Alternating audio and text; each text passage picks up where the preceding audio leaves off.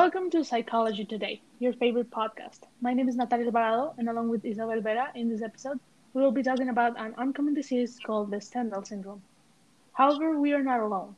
We have the doctor and specialist in mental diseases, Jimena Ortiz.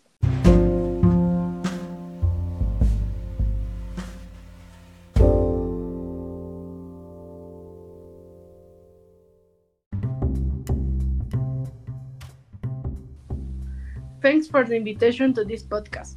For the past year, I have been studying people with the Stendhal syndrome, and it's very interesting disease to learn about. Hi everyone, and welcome to our specialist Jimena.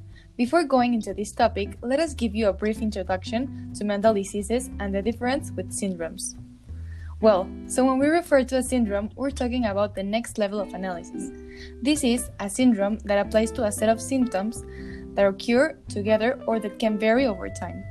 Therefore, the syndrome is a set of symptoms that may vary or not among themselves over time and at the same time. Also, a syndrome can determine a specific disorder. That's really true. Now, for it to be a disease, it must meet at least two of the following factors that it has identifiable signs and symptoms, that it presents anatomical alterations, and or that it has a recognizable cause by a specialist. But I think Dr. Jimena knows a bit more. What can you tell us about diseases and syndromes? You are totally correct.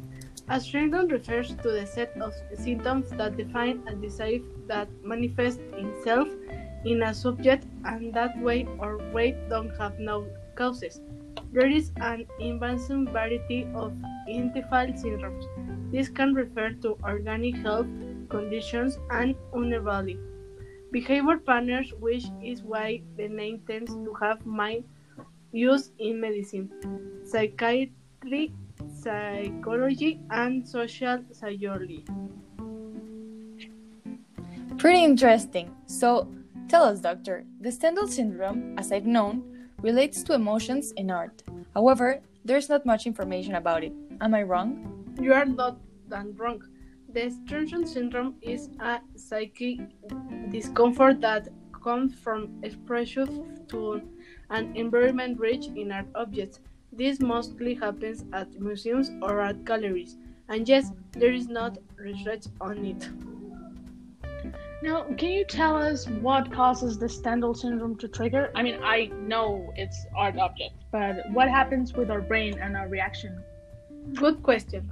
The causes seem to be cultural and artistic. These experiences interact with personal predisposition to mental decomposition, but are not limited to people with a psychiatric history. So, the brain reactions refer to the symptoms. I've heard that this syndrome can have physical and emotional anxiety as well as panic attacks. But are there more symptoms? You are right. People can also experience dissociative experience confusion and hallucinations, but depending on the experience signs. This disorder is triggered by beautiful art. This can escalate to chest pains and lack of nerve control function. Apart from those, I read this morning that the Stendhal syndrome can cause something known as dysautonomia symptoms, which means that your nerves have this dysfunction that creates involuntary responses. Even some people describe the symptoms of Stendhal to be an overdose of art. Sure, there is completely true. Like art is a drug, and most of the symptoms can be similar to know some drugs work with some people, creating paranoia, and actually begin the most common ones. We're getting closer to the end of these podcasts. Let's talk about the consequences this syndrome may have.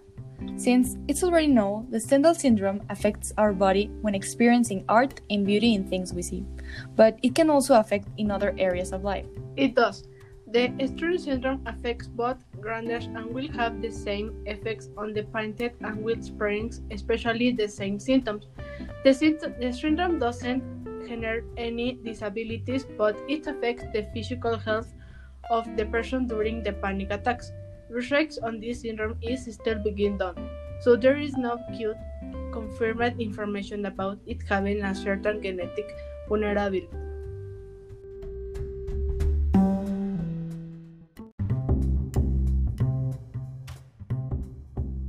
To the other syndromes, the Stendhal one does not affect aspects like learning and memory skills, coping and social skills, or self esteem and emotions.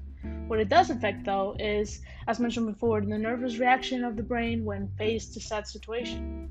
Here's when the Stendhal syndrome affects family friend relationships when experiencing new things like traveling or even the temperament.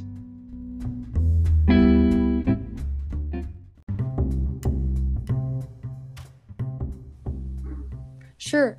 Well, to conclude, this syndrome does need social and peer support to manage it, because of the attacks and symptoms that may occur suddenly. But according to the research and investigations, the Stendhal disease affects mostly psychologically, so it does have an influence on socioeconomic factors, education, family background, or even relationships. Well, I think we've come to an end. Any other thoughts, Doctor? I also think we have mentioned all the necessary facts to this syndrome. Remember to respect everyone who has a mental disorder or syndrome and to inform yourself. See you soon. Thank you very much, Doctor. It was a pleasure having you here, and we sure learned a lot more. Stay tuned for the next episode, and don't forget to subscribe and follow us on social media. Bye. Bye.